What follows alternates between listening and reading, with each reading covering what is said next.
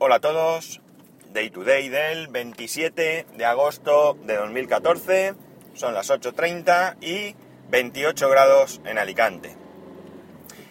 Estoy bastante quejica, no sé si sea este calor que estamos padeciendo, pero estoy quejica.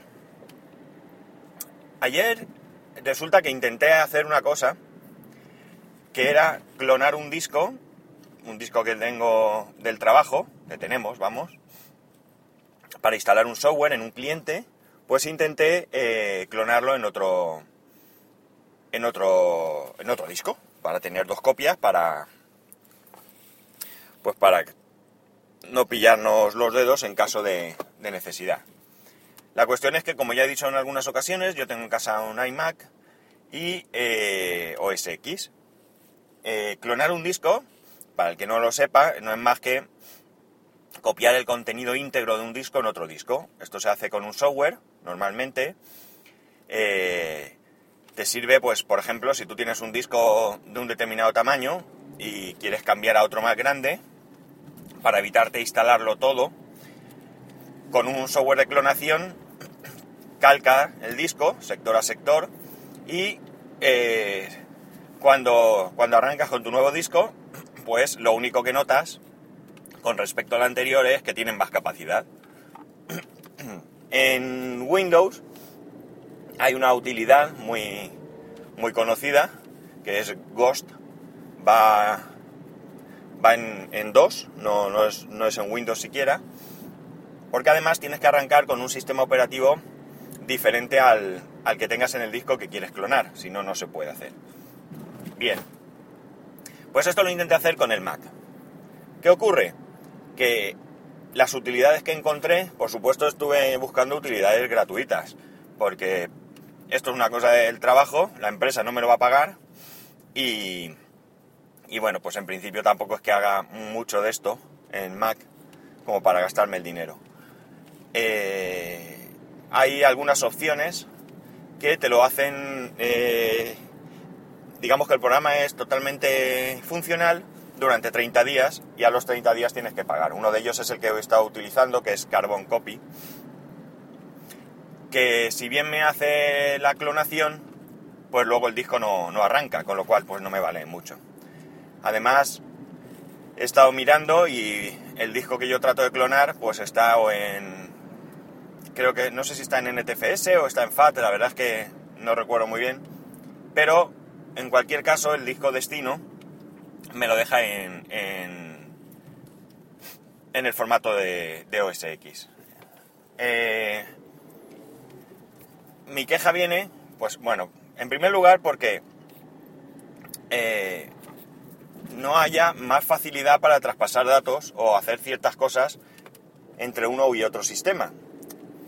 En cierto modo es comprensible que, pues, eh, Apple pretenda que dificultar las cosas y Microsoft pues más de lo mismo. Pero a veces choca un poco con el hecho de que tú quieras cambiar de, sistema y que te encuentres con dificultades para ello.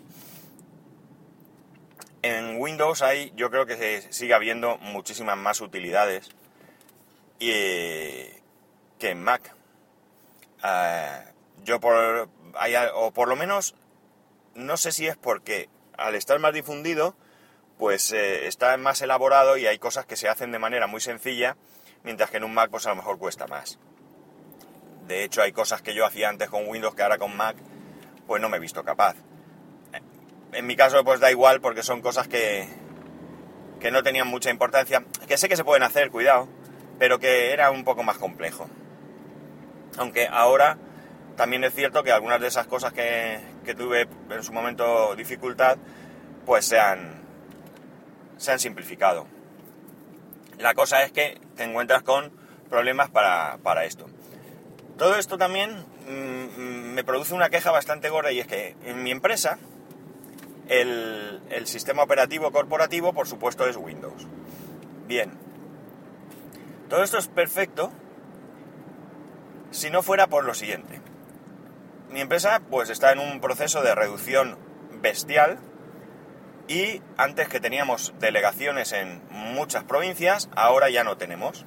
De hecho, en mi ciudad ni tenemos delegación ni tenemos responsable porque lo tiraron a la calle hace un mes. Mañana concretamente hace un mes. Por tanto, ahora mi responsable se encuentra a 180, casi 200 kilómetros. Y no tengo delegación. Cuando hace falta algo, nos mandan pues software o lo que sea. Pero claro, a mí me mandan una copia o dos. Y somos siete personas. ¿Qué ocurre? Pues que, en primer lugar, tenemos que poner nuestros equipos a disposición de la empresa. Esto, si estuviésemos en una empresa que cuidara a sus empleados, pues evidentemente estoy seguro que a nadie le importaría. De hecho, cuando la empresa pues, funcionaba bien, y por funcionar bien no me refiero al hecho de económico, eso son a nivel económico es cosa de la empresa a nosotros nos pagan cuando nos tienen que pagar, no se retrasan en nuestro salario, por tanto, no es un tema de que la empresa esté tan mal que no tenga para pagar. Es un tema de que sus beneficios no son los que ellos quieren y por tanto están apretando. Eh, para que os hagáis una idea, no sé las cifras exactas, pero hace cuatro años éramos unas 1.400 y pico personas en España y ahora creo que quedamos poco más de 500. Bien, pues eso, no te sientes muy dispuesto a poner de tu, de tu bolsillo todo lo que hay que poner para, para hacerlo funcionar. Pero es que además hay más. Es decir, al ser eh, Windows el sistema operativo eh, oficial, pues resulta que yo, en mi caso, para acceder al tema de solicitud de vacaciones, eh, gastos, horas extras, etcétera, etcétera, pues disponemos de diversas aplicaciones para las que hay que acceder vía web. Y como yo tengo un Mac, pues alguna vez que he tenido problemas, he llamado al departamento correspondiente y aquí se lavan las manos, pero de manera miserable. Se escudan en el que el sistema operativo corporativo es Windows y que te den, así de claro. Si bien es cierto que ahora tenemos una tablet y desde la tablet se pueden hacer muchas de esas cosas, pero es que es el día y la noche. Hacer eh, rellenar formularios y demás desde una tablet no tiene nada que ver con hacerlo desde, desde un ordenador. Ayer intenté clonar, como os he dicho, y bueno, pues tuve mis problemas. No lo he conseguido. Ahora tengo que buscar un equipo con Windows y hacerme, hacerme la, la copia. Claro, podría decir que se busque en la vida, pero es que al final, como somos un poco, no sé, iba a decir tontos, pero no sé si es esa la expresión, pues nos mojamos por hacer nuestro trabajo lo mejor posible. Y esto no es por tirarme flores porque la mayoría de mis compañeros son igual. Así que... Así estamos. Luego además hay otra historia, porque como he dicho antes, podríamos pensar que al ser distintas compañías, pues es normal que haya dificultad entre, entre pasar datos o lo que sea entre una y otra. De hecho, también os puedo decir que la empresa me manda una hoja Excel que en el Mac me da problemas. Si no tengo el Excel, eh, al abrirla con cualquier otra aplicación no me salen los datos. Con Numbers, por ejemplo, no me salen los datos. Me sale una única columna con un número, quiero recordar, que no vale para nada. Así que el caso es que utilizarán alguna macro o algo que, fastidia el tema. Eh, como iba diciendo,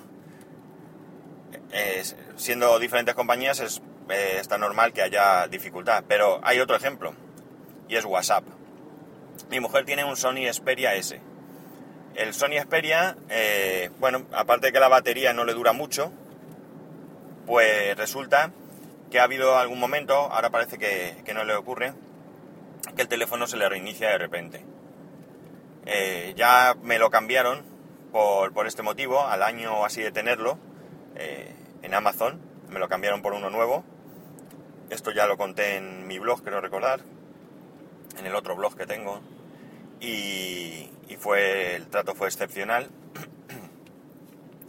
y el caso es que al cambiar yo al iPhone 5S, pues eh, eh, pensamos que se quedara ella con el iPhone 4. Perdonadme. Em, ella quiere tener las conversaciones antiguas de WhatsApp, pues las quiere tener. Por el motivo que sea, las quiere tener, quiere tenerlas ahí. Y no hay manera de pasar las conversaciones de WhatsApp de un teléfono Android a un teléfono iOS. Realmente no es del todo cierto. Sí que hay una opción. Hay una opción que es pagando, creo que son 20 euros por una aplicación. Pero claro, nos negamos a pagar. Primero porque ella tampoco es que tenga un interés desmedido en cambiarse de móvil. Ella está satisfecha con su móvil. Y segundo porque es que es una cosa que voy a hacer una única vez. Y claro, a mí si fuese una aplicación que voy a utilizar, aunque sea ocasionalmente, pues me puedo plantear pagar una cantidad razonable, pero es que en este caso no, no va a ser así. Esto creo que ya lo he contado en otro podcast, así que no me voy a extender mucho. En cuestión es que siendo la misma aplicación del mismo del mismo fabricante, si queréis, pues no es posible pasar, pasar los datos de uno a otro. Luego resulta que también me encuentro que eh, eh Sigic, o Sigic, o como se diga, la aplicación GPS para el iPhone, eh, está haciendo una oferta eh, para el iPhone. Yo la estuve probando y me funcionó bastante bien. Quería, quería comprar una aplicación de este tipo para el móvil. Y aunque en principio mi preferencia era TomTom, por aquello de que ya tengo un, GPS TomTom y estoy muy satisfecho con él, y sobre todo porque tengo algunos, algunos puntos de interés que he ido creando yo mismo, pues quería, quería un eh, comprar el TomTom. Pero al salir esta oferta y funcionar bien, había pensado eh, comprarlo. Pero me encuentro con un problema. El problema es que, claro, ¿qué hago con esos puntos de interés? Que me han costado un montón de trabajo, de, kilómetros y de horas, porque los he ido posicionando cada vez que he estado en el punto correspondiente. Pues resulta que eh, no puedo eh, traspasarlos así como así. Evidentemente son de TomTom y esta es otra aplicación y tienen un sistema diferente.